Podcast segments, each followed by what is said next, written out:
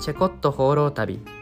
この番組は台湾留学で出会ったお酒好きな2人が別々の国でお酒を一杯飲み交わしながら海外での生活から生まれた生産性のある話をしていく番組です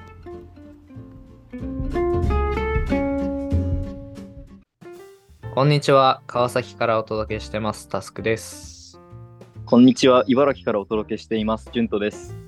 はいチェコット放浪旅45回目の放送ですはい、早速じゃあ乾杯していきましょうかちょっとその件なんですが、申し訳ないことに、まあ後で近況報告で話すんですけど、僕、明日、あの、台湾戻るんですよ。ああで、今、ちょっと荷物まとめてる最中でございまして、この後もやることがいろいろあったりするので、うんちょっと今回、お酒パスでお願い します。オッケー。じゃあ、俺だけ寂しく酒飲むってこと で。悪いな、ちょっと。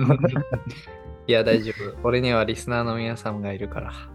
そうだね。皆さんも乾杯してあげてください。はい。じゃあ、乾杯で。乾杯。乾杯。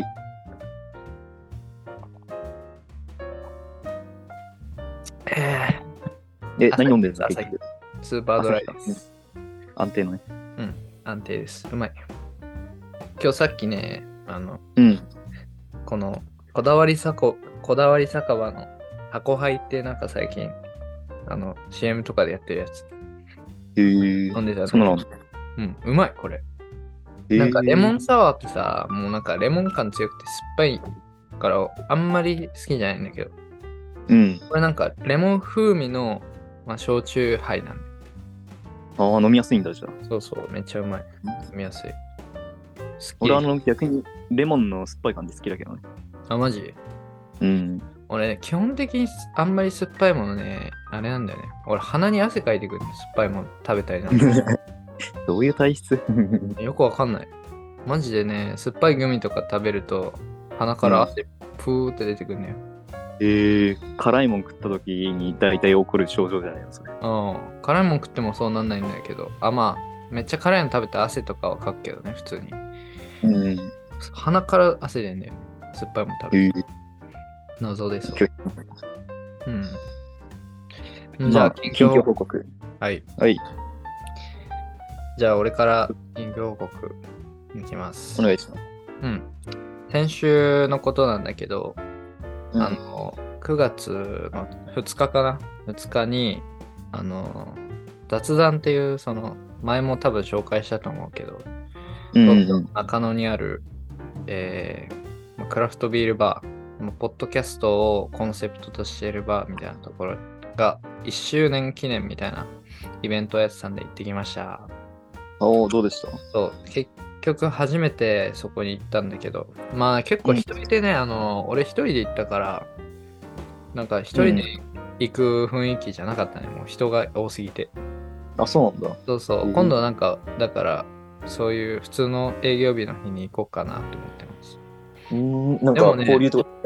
ううん、。交流というかその店員さん店員の方とは、まあ、ちょっとお話ししてポッドキャストやっててみたいな感じで、あそうなんですねみたいな感じになってじゃあポッドキャスターさん向けになんか店の前にある看板っていうか壁壁にそのうんうん雑談のロゴが書いてて、そこの周りにポッドキャスターのサインをなんか寄せ書きみたいな感じで書くみたいなのやっててうん。うん、それぜひ書いてくださいみたいな感じで言われたんで、サイン書いてきました。まあ、サインつってもうん番組名、名前書いて、うんそれだけなんだけど、うん。うんうん、まあ、俺らの名前を刻んできたよ。いいね。そう。で、それでなんか、まあ、ツイッターとかでもその辺シェアしたんだけど、結構反響があってね、その雑談の、ね、ツイッターアカウントにもリツリポストしてもらって、あ、そうなんだ。いいね、いいね伸びた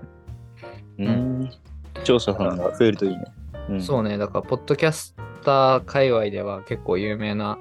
バーなんだなっていうのがね、改めてなんか、確認できたというか、うん。今後もし行く機会があったら、そういうところで、まあ、輪を広げていくっていうのもありかもね。確かに、コラボも増えるかもね。うん、そうそう。まあ、また今度行ってみようかなって思ってます。なるほど。はい。近況報告でした。はい。まあ、えっと、俺の近況報告ですけれども、結構今いろいろあって、ざっくり話すんだけど、えっと、昨日かな、昨日、えっと、池袋、東京からうん。実家、あの茨城の実家に戻ってきて、うん。で、それで結構、まあ、本当に1日半ぐらいの滞在だよね、結局、き明日、あうのん台湾に戻ることになったんで、うん。本当に短い期間なんですけれども、昨日初めてあの弟と一緒に飲みに行きまして、ええそうそうそう。途中、母ちゃんも合流して、母ちゃん車運転してきたからお酒飲めなかったんだけど、うん。そこでいろいろ話したりして、すごいなんか新鮮だったね。なんかうちってあんまそういうことしなかったからさ。うん。で、まあお酒飲んで、で、今日ね、あの、起きてから、弟がね、あの、うん美容師の道を進み始めたんですよ。うん。で、今、あの、地元のなんか美容院で働いたりしてるんですけれども、うん。今日そこに行って髪の毛をね、切ってもらって、あとパーマとかもかけてもらったんですよ。えー、え、弟に切ってもらったのではない切っでしょて。くれたのは、えっと、違うその店主さんだったりするんだけど、まあ、パーマの液体をあーかけたはいはりいとか、そういうこととかあとアあシスタのントやるところね。そうあと顔剃りみたいなやつとかは弟がやってくれたりしてえそうなんかすごいね良かったねなんだろうなえ不思もう議良なか感った覚。の一言なんだけど不思議な感覚というか成長してるんだなみたいなとこだよね結局感じるのは、俺がやっぱり記憶に残ってるのは本当に日本にいた時までつまり大学入る前までのさ弟の記憶の方が圧倒的に多くてさうん。でもまあ4年越しとかでちゃんと会って話してとかいろいろその仕事ぶりとか見てっていうとああ、うんこいつだいぶでかくなったなみたいなうんそういうことを精感じ神ら的れたにりはね。そう精神的にもいろいろと背ももう量にもできるしなうん。そうそういうとこも含めてなんか感慨深いものがあるなっていう感じでしたね、それと同時にまあ明日から台湾戻るわけだけどまたしばらく会えなくなるなって考えるとちょっと寂しいところはありますねおううん兄貴ていう感じやってますね。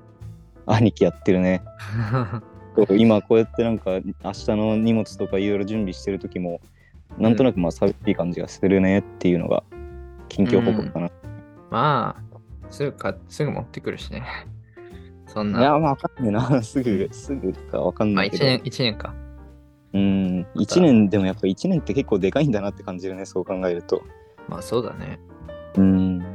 うん。本当に頻繁に会ってないから今回帰省中も俺やっぱりずっと東京にいたりしてさうん。会うことなんて数回だったからねうん。まあ皆さんそ兄れに弟とかあ家ー族とかに会ってればいいなと思いますよ会えそるううでちすにね。まあそれは大事です。でもなんか、それに関連してなんだけど、まあ、俺のつぶやきとして話そうと思ってたのが、うんあのーまあ、日本にいようが、海外にいようが、なんか別になんか、なんていうの、人との距離感って変わらないな。むしろなんか海外にいた方が距離感保っていられるなって俺最近思うんですよ。おおまっあそていうれのあるかもそう、うんなんか例えばその地元の友達とか、まあ、高校とか中学の同級生でうんまあちょいちょい飲みに行く機会があったりしてでそのうん話して、誰々どうしてるとかっていう話になるじゃないですか、うんうん、で、まあ、誰々と誰々はまだ普通に付き合ってるっていうかその関係続いてるなんか頻繁に行ったりしてるみたいな話をする、うん意外とその近くにいてももう会わなくなってる人ってたくさんいるわけよはいはいはいはいそれこそ地元の大学を出て地元で就職してる人でも意外と会ってなくてうーんうん。で、俺はまあ、基本的に、すある程度仲いい人とは、その海外から帰ってきたタイミングで会うわけよ。うんうんあと、久しぶりに帰ってきたから、あいつにも会いたいな、あいつにも会いたいなってなるけど、意外うと、んその地元にずっといる人って、その辺のなんか、友達が近くにいるありがたみみたいのが分からなくて。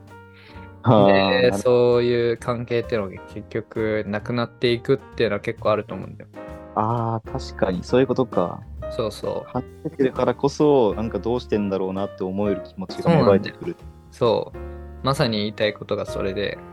うん海外にいるからこそなんかそこのつながりみたいなのが保ててるのがなんか、俺のこの大学4年間だったのかなと思ってるんで、ね、ああ、確かに、そうだね。だからむしろ、その地元の友達と遊んだ時に、えあいつどうしてるのみたいな聞いた時に、え全然わかんないみたいな、結構あるんだよね。ああ、なるほどね。それってなんかちょっと悲しいよね。近確くかににいるのに、うーん。う会えるのに会えないっていう。ーん。そうだね。なんか、それこそ失ってから気づくみたいなパターンがありそうだね、本当に。うん。地元に住んでる人たちで会わなくなっちゃってて、みたいな。ね、それはめっ本ちゃ当思にいうなくなった時に、ああ、うん俺らなんでこんなに近くにいたのにあんまり会わなかったんだろうなっていう後悔とかも。ね。まあそういうところで言うとさ、まあ、友達とか、まあ、人間関係って、まうあ、ん資産でもあるし、まあ、財産であるわけだから、そういったところはなんか、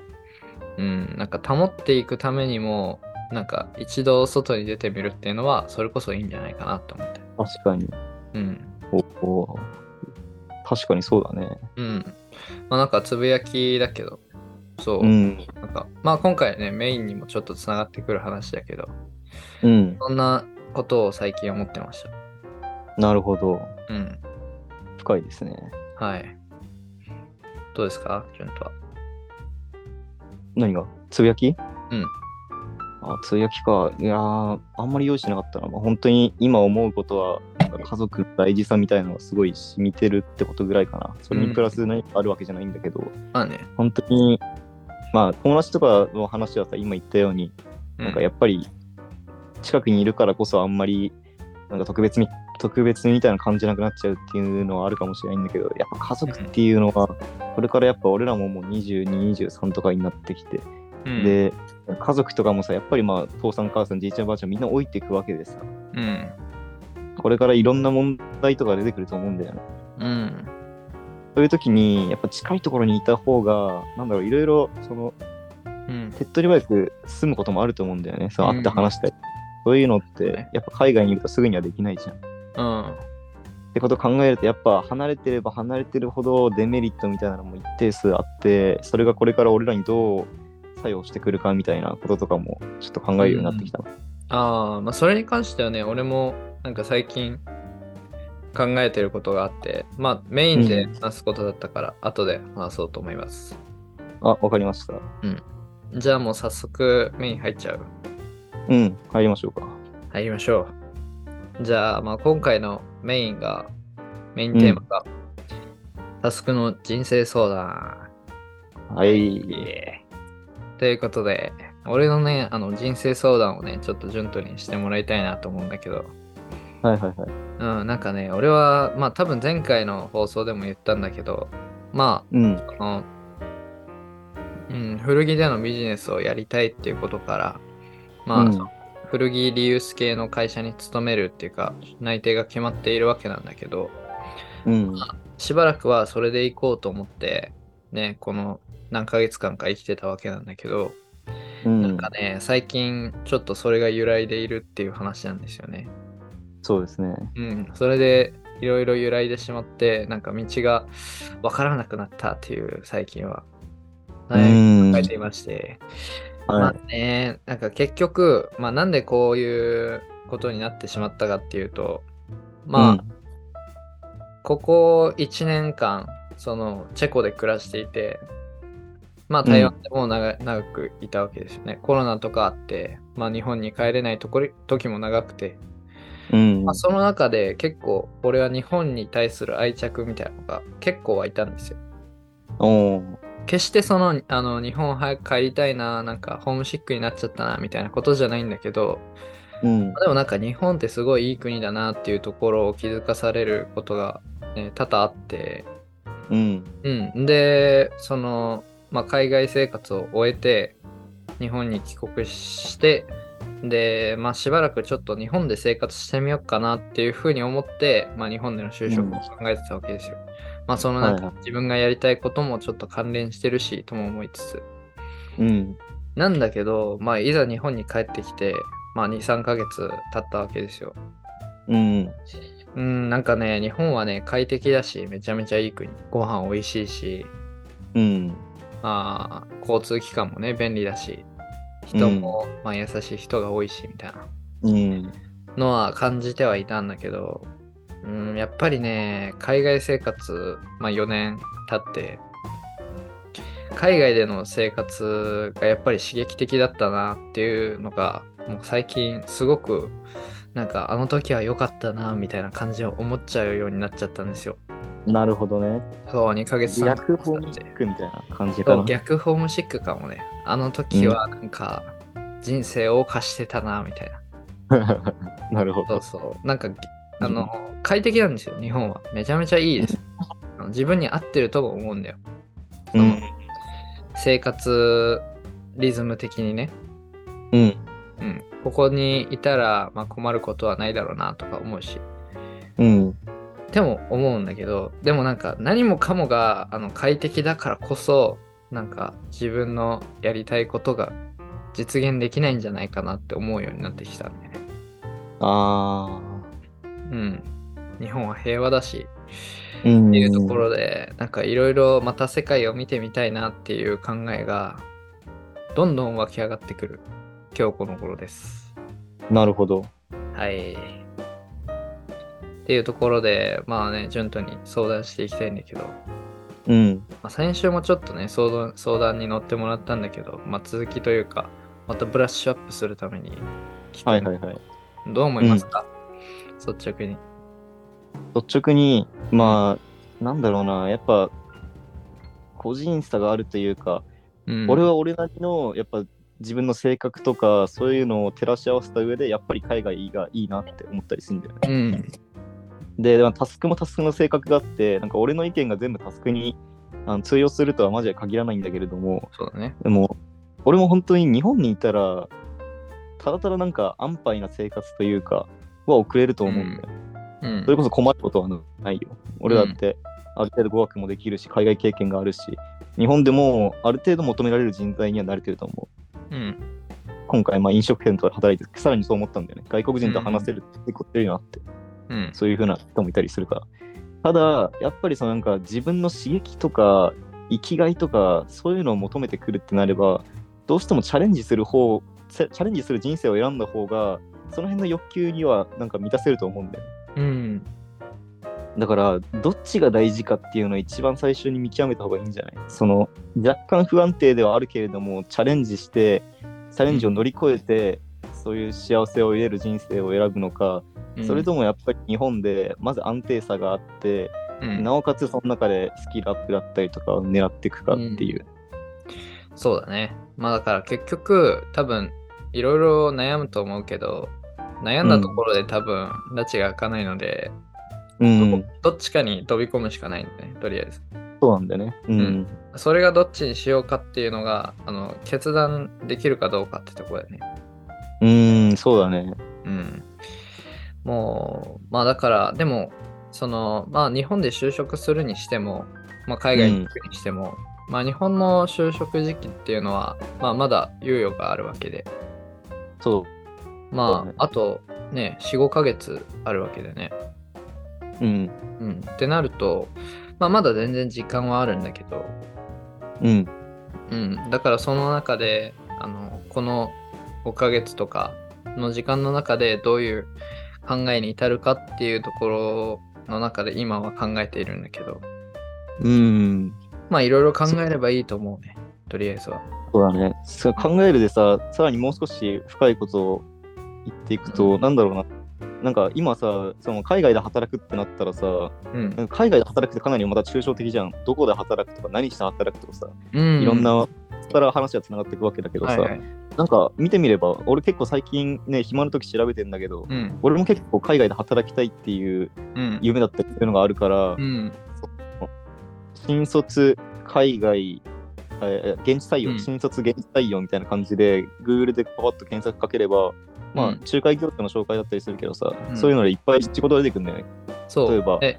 そううんバンコクでこんな仕事がありますみたいな新卒でも OK 未経験でも OK みたいな、まあ、うんインドマレーシアミャンあーミャンマーは危なかったなフィリピンとかそういうの結構いっぱい出てくるんだよね、うん。その辺見てなんかイメージを沸かしていくっていうのに最近ハマってるね俺はああ。あいやこれこういう仕俺もね事やったらどういうふうになるかなみたいな、うんううん、俺も意外とそういうところってさ、もう悩んじゃったらとことん突き詰めたくなっちゃうから、もう、もう調べてますね、俺もたくさ。あ、そうんで、うん今なんか、今行き着きそうな答えとしては、あーもうなんか、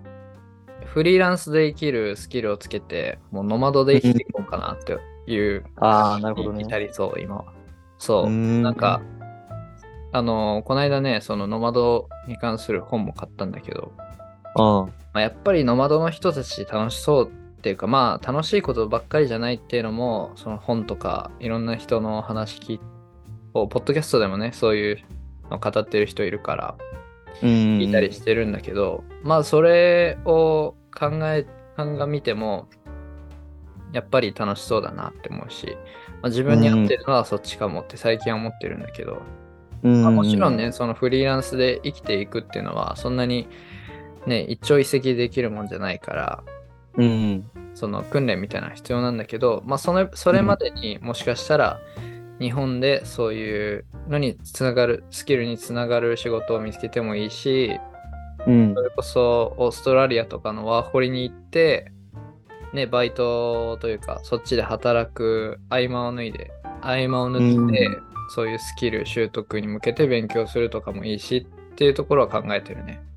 なるほどね。いや、うん俺もね、ノマドってね、結構理想系だったんだよね。ずうっんとだってノマドに例えばさ、場所にとらわれず生きていける。まさに俺の中ですごいそうね魅力的な仕事だ、仕事の仕方だなっていうふううんに思ってたんだけど、でもそのさ、ノマドのさ、そのテクニックを身につけるってことのハードルが結構、俺的にはあまりにも高いなと思ったのよ。あ、そう。うん。そうだなんか実際それ去年さあの去年というかこの間まで世界を放浪してていろんなノマドワーカーたちと会ってきて、はいはい。でなんかまあどういうふうに仕事してんのって聞う機会はいっぱいあったからってみると、うんどうしてもなんかやっぱ技術系のね仕事が多いんだよねあそ、のプログラマーとかね。そうエンジニアとかプログラミングができる人たち、うん。人たちはまああのそんなに場所とかあんま関係ないと本当に自分のパソコンでできることがあるから、そうだね。それで生活してるよって人がいて、で、うんなんか、こうそのノマドって調べるとさ、ブロガーとかさ、そのなんかウェブ管理とかそういう人、はいはいそういう記事が結構いっぱい出てくると思うんだけど、うん。それが見た感じ、そういうことでノマドやってる人ってあんまりいなかったんだよね。あ、そうなの。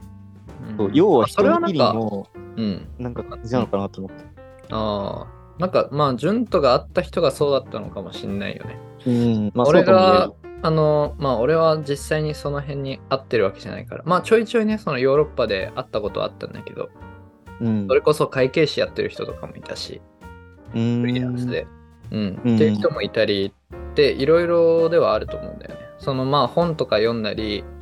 まあポッドキャスト聞いたり YouTube で見たりする感じだともう本当にいろんな仕事があるねまあベタなところで言うとプログラマーとかウェブデザイナーとかうんえーライターとかねその辺がベタなんだけど、まあそれこそ人材派遣みたいなねそのうん人材会社みたいなのを自分でやってカウンセリングをしてる人もいればうんあとはまあ普通に日本語か日本語教師をねオンラインでやったり英会話教師をオンラインでやったりっていう人もいるし、ああ、そこいたね、確そかうに。写真家であのフリーランスとしてノマドやってる人もいるしみたいな。うん。ノマドをやまあじゃる方法っていうのはたくさんあると思うんだよ。ああじゃあそのさ、たくさんある中からさ、うんそのタスクがノマドワーカーになるとしたら、どういんうふうに稼いでいこうかなとか、その辺のイメージはできてるのああ俺はね、まあ、まあ、とりあえず、その台湾で3年間、まあ、ウェブコンテンツをね、コンテンツライターみたいなことをやってたから、まあ、そっちでとりあえず始めたいなとは思うんだけど、まあ、うん結局、まあ、何が自分に合ってるか、自分がやりたいことかっていうのは多分、なんかやってみないと、本格的にやってみないと分かんないと思うから。うん。いろいろやってみてみたいな。まあ多分ね、そのノマドの中でも結構いろんなところに手出してる人いるんだよ。うなんん。か縦にやる人もいれば横に広くやる人もいるって言われてて、うん。専門的なところを突き詰めてノマドとしてさあの生活をね、立ててる人もいれば、うん。それこそライターとか、日本語家庭教師とか、あ日本語のオンライン教師とか、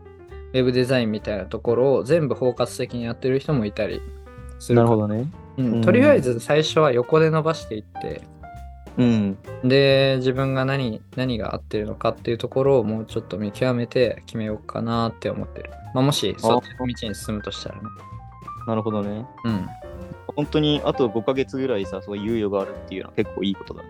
そうだね。今からでも始められるじゃん。そう、スキルを身につけるのには今からでも全然いいと思うし、うん。まあ、今、普通に、その、ライターの仕事とかもぼちぼち始めようかなと思って、いろいろ登録とかもしてるね。うん。ああ、なんかあの、なんだっけ、クラウドワークスみたいな。そうそうそうそう。うんうん。なるほどね。っていう感じそっでか今は考えてるんだけど、うまあ。でも、その、なんていうかな、その、フリーランスになるまでの道をどうしようかなっていうのが今は一番考えてる。だからもう完全になんかこっちの日本の就職の道を断とうとしてしまっているのはありますね。ああ、そっかそっか。なるほどね。そじゃあ今の何悩みの原点みたいなところっていうのうんは、本当に日本で働かなくていいのかみたいなところ。う、そうだね。まあなんか結局これでいいのかなっていうところ、まあ自分の中では決まりつつあるところだけど、まあいろんな人に話して、ちょっと客観視できるように、自分を俯瞰してその考えを見れるようにしたいなって思ってる。ああ、なるほどね。うん。そっか。うーん。まあそっか、残り5ヶ月。いや、それこそなんか、今まあその、バイトとか頑張ってさ、お金貯めてるところだとも思うけどさ、実際に見てきた方がすごいいい。んじゃないかなと思う本当にうんノマドワーカーの、ノマドワーカーの聖地とか言われてる場所とかもさ、結構世界中にあってさ、うん。まあ、日本から比較的近いところで言えば、タイのチェンマイとかさ、うん。そうあそことかね、結構ノマドワーカーがいっぱい集まってるところなんだよね。うん。そこに、まあ、今のうちにパッと行ってきて、まあ、はいい、はい。ろんな人の話聞いて、その上でなんかどう思うかみたいなさ、ことも得られると思ううしさ、ん。そうね。できるだけ発散材料を増やしていくといいんじゃないかなと思う。だね。もうなんか、その、ポッドキャストとか本に書いてるのもそういったところだわ。なんか、できるだけ多くのノマドに会ってみるみたいな。うーん。そう。で、いろんな話を聞けば、自分がやりたいこととか、こうやってノマドとして成功していくのかみたいな、ビジョンも、ね、つかめると思うからみたいなところはね、うん結構語られてるかもね。いろんなところで。うん。それこそ東京なでんもだ、そういうコンセプトのバーがありそうだけどね。ああ、確かに。にね。うん。ありそう。ていうか別に日本人じゃなくてもいいしね、そういうの聞くのは。そうそうそう。そう、俺最近だと、もう、まあ、バーガー屋さんで働いてるわけだけど、まあ、海外の人結構来てて、で、まあ、ちょいちょいなんかいるんだよね。あの、すんごい長い期間日本にいて、うで、なんんで。そんなに長くいるの仕事は何してるのみたいな感じで聞くと、まあ、なんか、うんフリーランスでウェブデザイナーやってたりみたいな人いるから、うん。まあ、そういう人にちょっと、えー、どんな感じで、なんか、ノマドになるのってどうみたいな、うんうんうん。して聞いたりもしてるね。いいね、いいね。うん、そうだから、まあ日本にいてもね、そういうのは聞けると思うし、まあ、うんこれからどうしていくかっていうところはね、なるほどね。うん。まあ今回はね、そういうところを、あの、話して、まあ、実際どう思うかみたいなところを聞いてほしかった、とりあえず。なるほどね。うん。まあ、順とはまさ今どうしたいと思ってる。いや俺のい考えとしては、本当にあと1年ぐらいうん。で、ちゃんと大学を卒業して、うん。その後、もう最近すごい考えてるのは、インドとかの現地採用とか見てるんで、うなるほどね。そのやっぱ現地採用で俺働き働いてみたいなっていうのが結構あって、うん。それは何かっていうと、まあ、日本の企業にし入っあの就職して、それで駐在として海外行けりゃいいやって結構この間まで思ってたんだけど、うん。それって結局なんか駐在員になれるためにまず23年とか早くて23年とかもっと長い期間そうだ日ね本にいないといけないとかあるしあとまあ向こうに行ったは行ったでまた何年か働いたら今度また日本に戻ってこいとかさ、うん。そういうあったりするんだけどやっぱりこの今回日本に帰国してみて2ヶ月ぐらい住んでみて俺は日本に合わないと思ってしまったでうん。それこそ本当にタスクと同じで刺激がないとかさいや、新しい学びが全然ないというかそう。うん。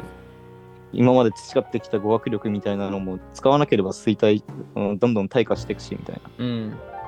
結構日本にいるのがきつい状態だからうん卒業した後はやっぱり海外の現地採用で働いてみたいなっていうふうに思ってて、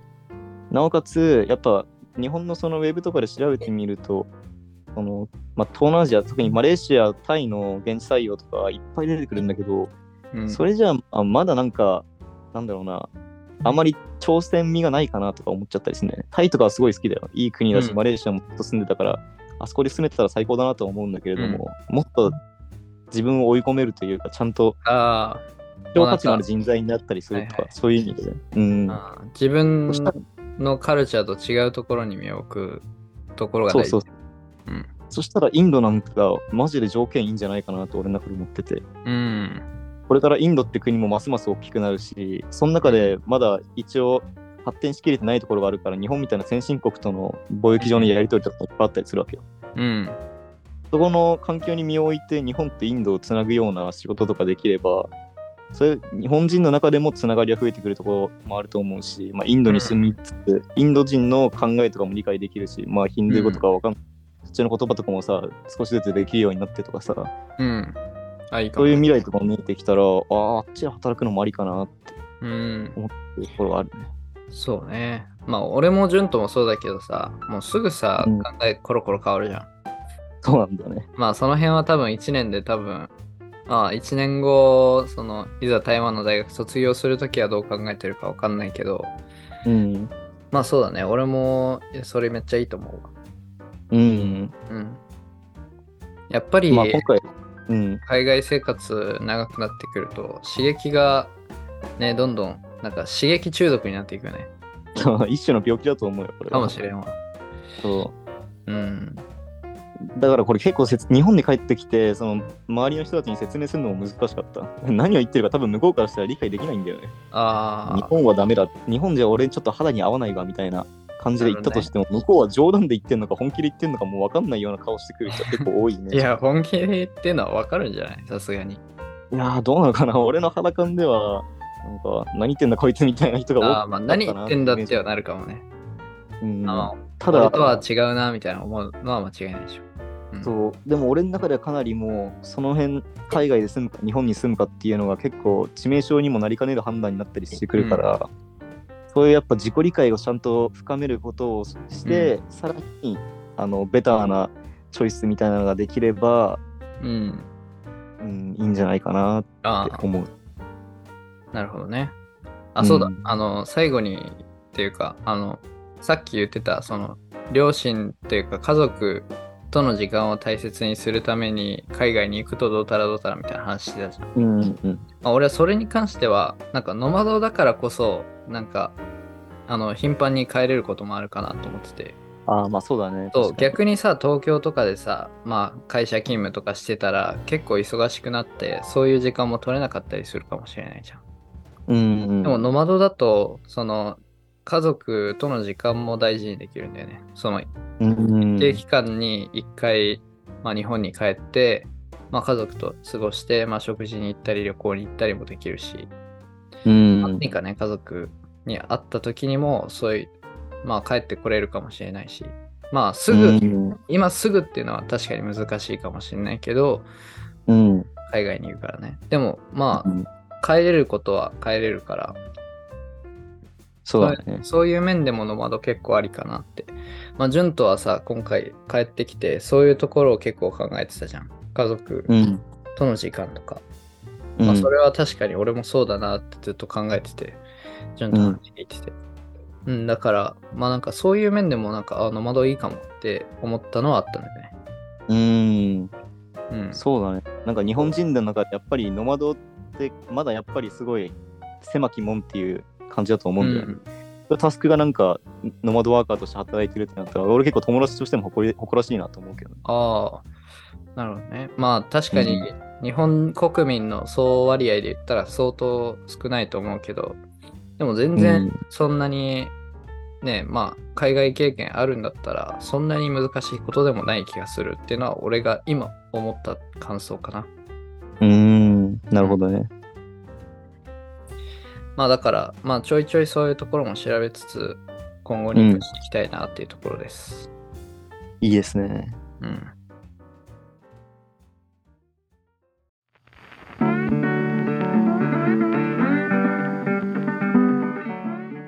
「はい。では、今回はここまでということで、今週は、えー僕の人生相談ということで、まあ、いろいろ、